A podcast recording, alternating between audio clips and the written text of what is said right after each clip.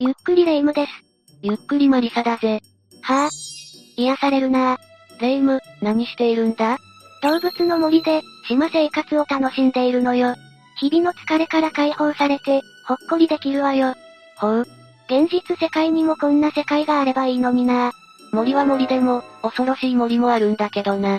マリサったら、すぐにオカルト顔になるんだから。それで、どんな森そんなこと言うレイムこそ、好きなくせに。今回は最強クラスの心霊スポットと名高い、異例の森で起きた恐怖の怪奇事件について、6つ解説していくぜ。もちろんランキング形式でな。異例の森。名前からして怪しい匂いがプンプン。それでは早速解説スタートだ。と、その前に異例の森について簡単に説明しよう。異例の森は、岩手県岩手郡雫石町にある施設で、名前の通り森で覆われており、階段を登っていくと、慰霊碑が顔を見せるんだ。異例ってことは、そこで何か起きたのかしらああ、それが、1971年7月30日に起きた飛行機事故だぜ。飛行機事故こんなところで雫石町の上空で、旅客機と自衛隊機が空中で衝突してしまったんだ。ええ飛行機同士がぶつかったんだ。自衛隊機の乗員は無事に脱出できたそうだが、旅客機に乗っていた乗員、乗客162名が命を落としてしまった。それって、空中分解を起こしたってことになるでしょじゃあ、乗客たちは、ああ、上空5000メートルもの高さから地面へ落下したんだ。嘘。だから異例の森になったってことね。ただ、2020年5月1日からは施設の名前が変わり、森の雫公園、という名前になっているがな。知らなかったわ。そんな悲劇が起きた場所なら、当然心霊スポットになるわよね。そう。では、ここから始めていくぜ。最初の第6位は、犠牲者の思い、だ。この話を体験したのは、女性 C さん。C さんは、幼い頃から霊感があったそうなんだ。霊感か。そんな C さんに彼氏ができて、二人でドライブをしていた時だった。突然、C さんは何かに引っ張られるような感覚を覚えたらしい。引っ張られる。何に C さんも気になって、彼氏にその場所へ連れて行ってもらうと、そこは、異例の森だったんだ。うわ、言っちゃまずい気がするんですけど。異例の森への道中、なぜか空が暗くなり、入り口へ着いた時には、かなり暗くなって寒さも尋常ではなかったらしい。絶対、不穏な空気。それは霊感のない彼氏にも伝わったらしく、口数も減っていったそうだぜ。引き返すなら今のうちよ。 C さんは、意識が遠のきながらも石碑の方まで引っ張られるように進んでしまう。あらら、彼氏もどこか何かに引っ張られるように進んでいたそうだ。二人とも操られているみたい。 C さんの背中には、誰かが張り付いているような、何かを訴えてくる気配がしていたんだが、思い切って、彼氏に、帰ろう、と打ち明ける。そうそう、これ以上踏み込んではダメよ。 C さんの言葉にハッと我に返った彼氏は正気に戻り、二人で帰ろうと引き返すことにした。だが、その瞬間、C さんの全身に痛みが走ったそうなんだ。もしかして、C さんを引きとどめようとしてる。例えるなら、木の根っこに巻かれたような感覚らしい。とてつもない力で押し込められてる感じそこにいろんな人の感情が乗っかるように押し付けられて C さんの心は限界だったそうだぜ。いろんな人ってことはやっぱり事故で命を失った人たち。その後はなんとか帰ることができた C さんたちだったが、ずっと涙が止まらなくて家から出られないほど追い詰められたらしい。かなり背負ってきてしまったのね。ちなみに C さんたちが異例の森へ来た時に暗さと寒さを感じた理由は、森が起こっていたかららしいぞ。それって遊び半分できたと思われたのかしら。どうやらそうだろうな。さらに C さんは慰霊碑のそばに立つ女性と車の後ろに張り付く人を見ている。え、どちらからも、ここへは遊び半分で来るな。という強い念が感じられたそうだぜ。確かに、軽々しい気持ちで臨める場所ではないわ。続いて第5位は、あの世からの警告、だ。これは、ダブルさんという男性が仲間内4人で慰霊の森を訪れた話になるぜ。ってことは肝試しね。到着したのは日が落ちる夕方頃。車を降りたダブルさんたちは、散策をしていたそうだ。この時点で異変は何も起きていない。なんかドキドキしちゃうわね。すると、道中に中年の男性が現れてなぜか慰霊碑のある場所を訪ねてきたそうなんだ。その人は、お参りにでも来たのかなだが、日が暮れてからの訪問はなんか変じゃないかそんなことを考えながら、ふと後ろを振り返ると、なぜか男性の姿は忽然と消えていたらしいぜ。え、この異変に驚いたダブルさんは仲間と相談し、これ以上進むのは危険と判断して帰ることにしたんだ。ナイス判断。だが車を発進させても、スピードが思うように出ない。どうしたの早く帰ろうよ。ダブルさんたちも運転手をせかしていたそうなんだが、なぜか聞く耳持たずの状態だったそうだ。まあ、きっと安全運転なのよ。うん。しばらく経った後、車はコンビニへと停車した。ここでダブルさんが買い物をしようと車を降りると、サイドミラー越しに髪の長い男の人が見えたそうなんだ。え、仲間の一人じゃなくて確かに仲間の中にも長髪の人はいた。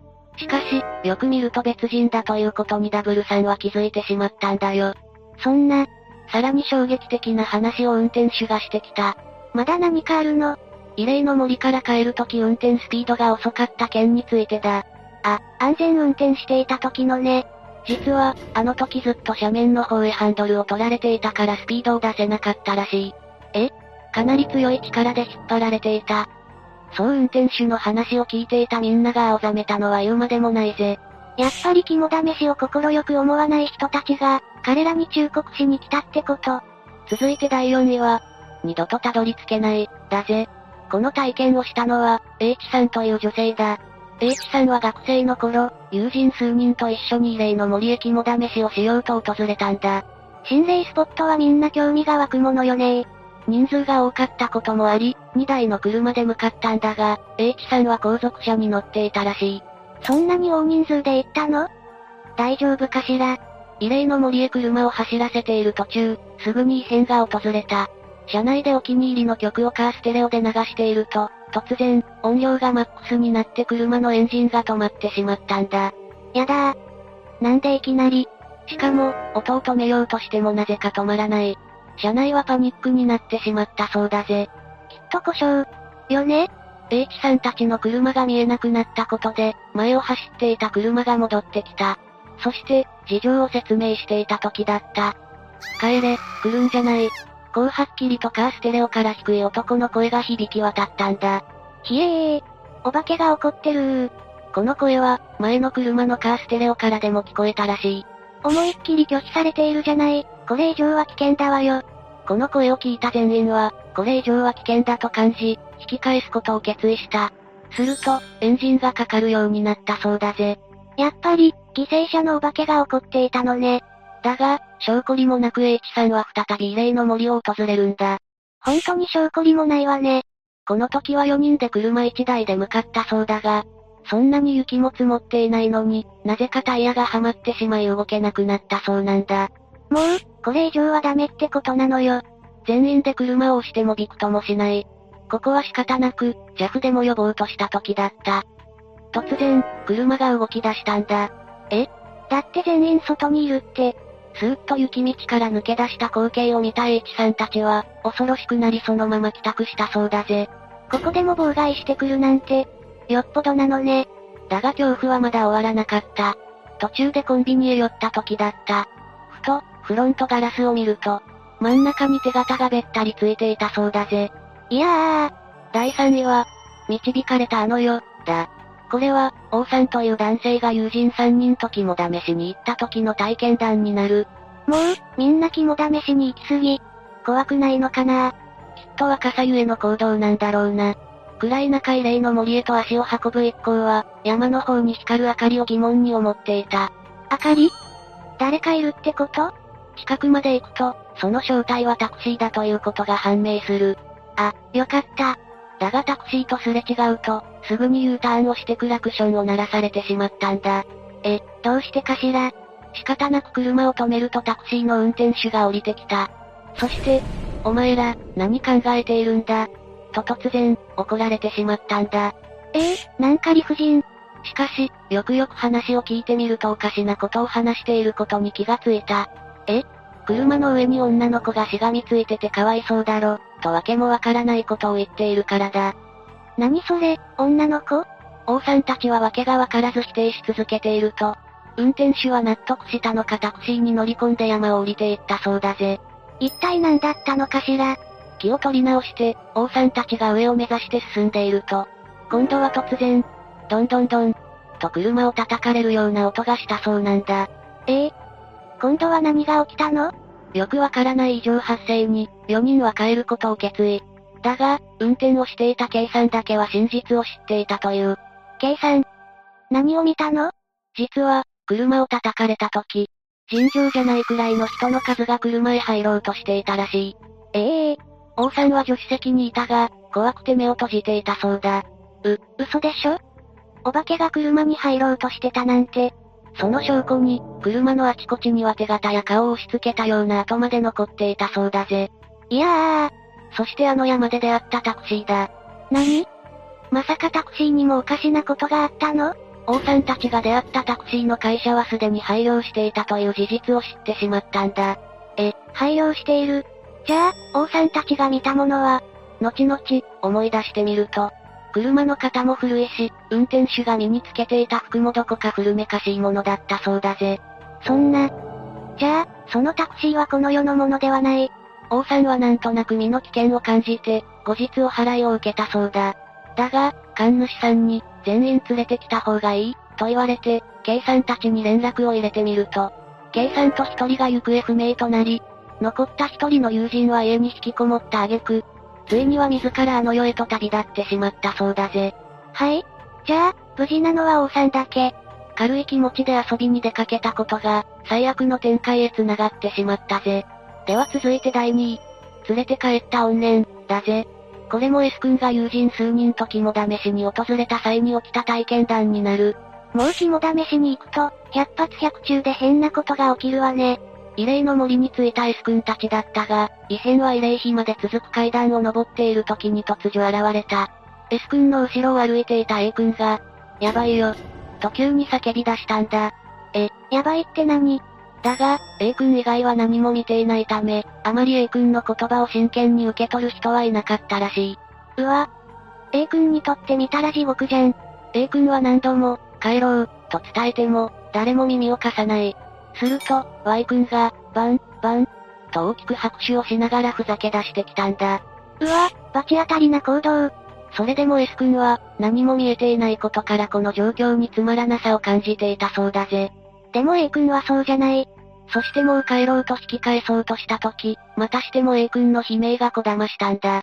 今度は何やばいよ、走って逃げよう。Y のせいで増えてきただろ。うわー、足がー、増える足一体、A 君に何が起きているのこの A 君の行動に、ようやく異常を感じ始めた S 君。走っていってしまった A 君をみんなで追いかけたんだ。だが、A 君に追いついても取り乱すばかりだ。最初は足だけだったのに、どんどん繋がっていく。Y のせいで、うわ ?A 君、よっぽど怖い何かを見たのね。ー、S 君たちは、どうすることもできずにいた。そして異例の森から離れたコンビニまでやってきた時、ようやく落ち着きを取り戻した A 君に話を聞いてみることにしたんだ。怖そう。さっきのは一体何だったのか ?S 君が A 君に尋ねると、A 君は恐ろしいことを口にし始めた。最初、階段で Y がつまずいただろだから俺も注意して足元を見ていたんだよ。そしたら誰かの足が Y の足を引っ掛ける場面を見てしまった。誰かの足って、友達同士の悪ふざけじゃなくて A 君が言うには、誰かの裸足が Y 君の足を引っ掛けていたらしい。裸足。最初、A 君がやばいと言ったのは、この謎の足を見たからなんだ。そして、Y 君が悪ふざけをしていた時足だけではなく、太ももや腰、って、バラバラになった体の部位がどんどん集まって繋がったように見えてしまったそうだぜ。バラバラの部位って、事故で命を落とした犠牲者の体そんな真実を知った一行は、いたたまれない気持ちになり、すぐに帰路に着いた。最初に家を送ったのは、悪ふざけをした Y 君だ。そして A 君の家まで着いた時だった。なかなか A 君が車から降りようとしないんだ。どうしたのかしら S 君は不思議に思い、どうしたのか尋ねた。すると、A 君は重い口を開きこう言ったんだ。俺の体に何かついていないよなどういう意味 S 君は特に変わったことはないと答えると、続けざまにこう言われた。さっきは意外家に入る前、肩に、手首みたいなのが乗っている姿を見た。手首ですって。まさか、Y 君連れて帰ってきちゃったんじゃ。ああ、やはり悪ふざけをした人は、何かしら痛い目に遭っていることは確実だぜ。では最後の第1位は、呪いの連鎖、だ。最後も肝試しをした挙句、恐怖に叩きつけられた T 君の体験談だぜ。どんな恐ろしい目に遭ってしまったの T 君は、友人の E 君と J 君の3人でタクシーに乗って異例の森を訪れたんだ。わざわざタクシー使ってまで来るなんて、しかし、そのタクシーを降りる際にこんなことを言われてしまう。どうなっても知らないよ。ええ運転手さん意味深すぎないそして T 君たちは、午後21時を過ぎて真っ暗な異例の森を散策し始めたんだ。怖くないのかしら懐中電灯の明かりを頼りに、3人は山中へ進んでいく。そして階段を登ろうとしていた時だった。誰かに見られているような気配を感じたそうなんだ。気配。絶対に人間じゃない。これは T 君だけじゃなく、E 君も J 君も感じていたが、誰も口にすることはしなかったそうだぜ。わかるわ。言ってしまうと真実味を帯びてしまいそうだからね。そして、山頂にまでやってきた。慰霊碑の前で拝む3人。これで終わりよねいや、3人はまだ奥の道へと進むことにしたんだ。もう、バカー。奥へ進むと、地蔵のようなものが並べられていた。そして道はここまでだ。やっと引き返そうとした時、誰かがこう言ったんだ。さっき、白いおばあさんがいたよな白いおばあさん。どうやら地蔵が並ぶ場所あたりで、見かけたらしい。やはり誰かがいた。三人は、慌てて帰ろうと入り口付近まで向かった。そうね、早く立ち去った方が賢明よ。そしてタクシーを呼ぼうと着信履歴をたどろうとした時だった。なぜか履歴に電話番号が残っていないんだ。怖い怖い。だってさっきもタクシーで来たじゃない。もう三人はパニック状態だ。これ以上ここにはいられないと思い、三人は近くの旅館まで徒歩で向かうことにする。とにかく離れた場所まで行かないと危険だしね。だが宿までの道中、E 君の様子がおかしいことに気づいたんだ。なぜかずっと、13人、14人、などとずっと小声でブツブツ言っているんだからな。怖いよー、 E 君。それから半年が過ぎた頃だった。E 君に病気が見つかってしまったんだ。嘘、病気しかし、そこまで重病ではないことから T 君もそこまで大したことはないと思っていたらしい。それでも心配ね。だが、大したことがないと言いつつも1年半後に E さんはこの世を去ってしまったんだ。ええ、E さんが、嘘でしょ。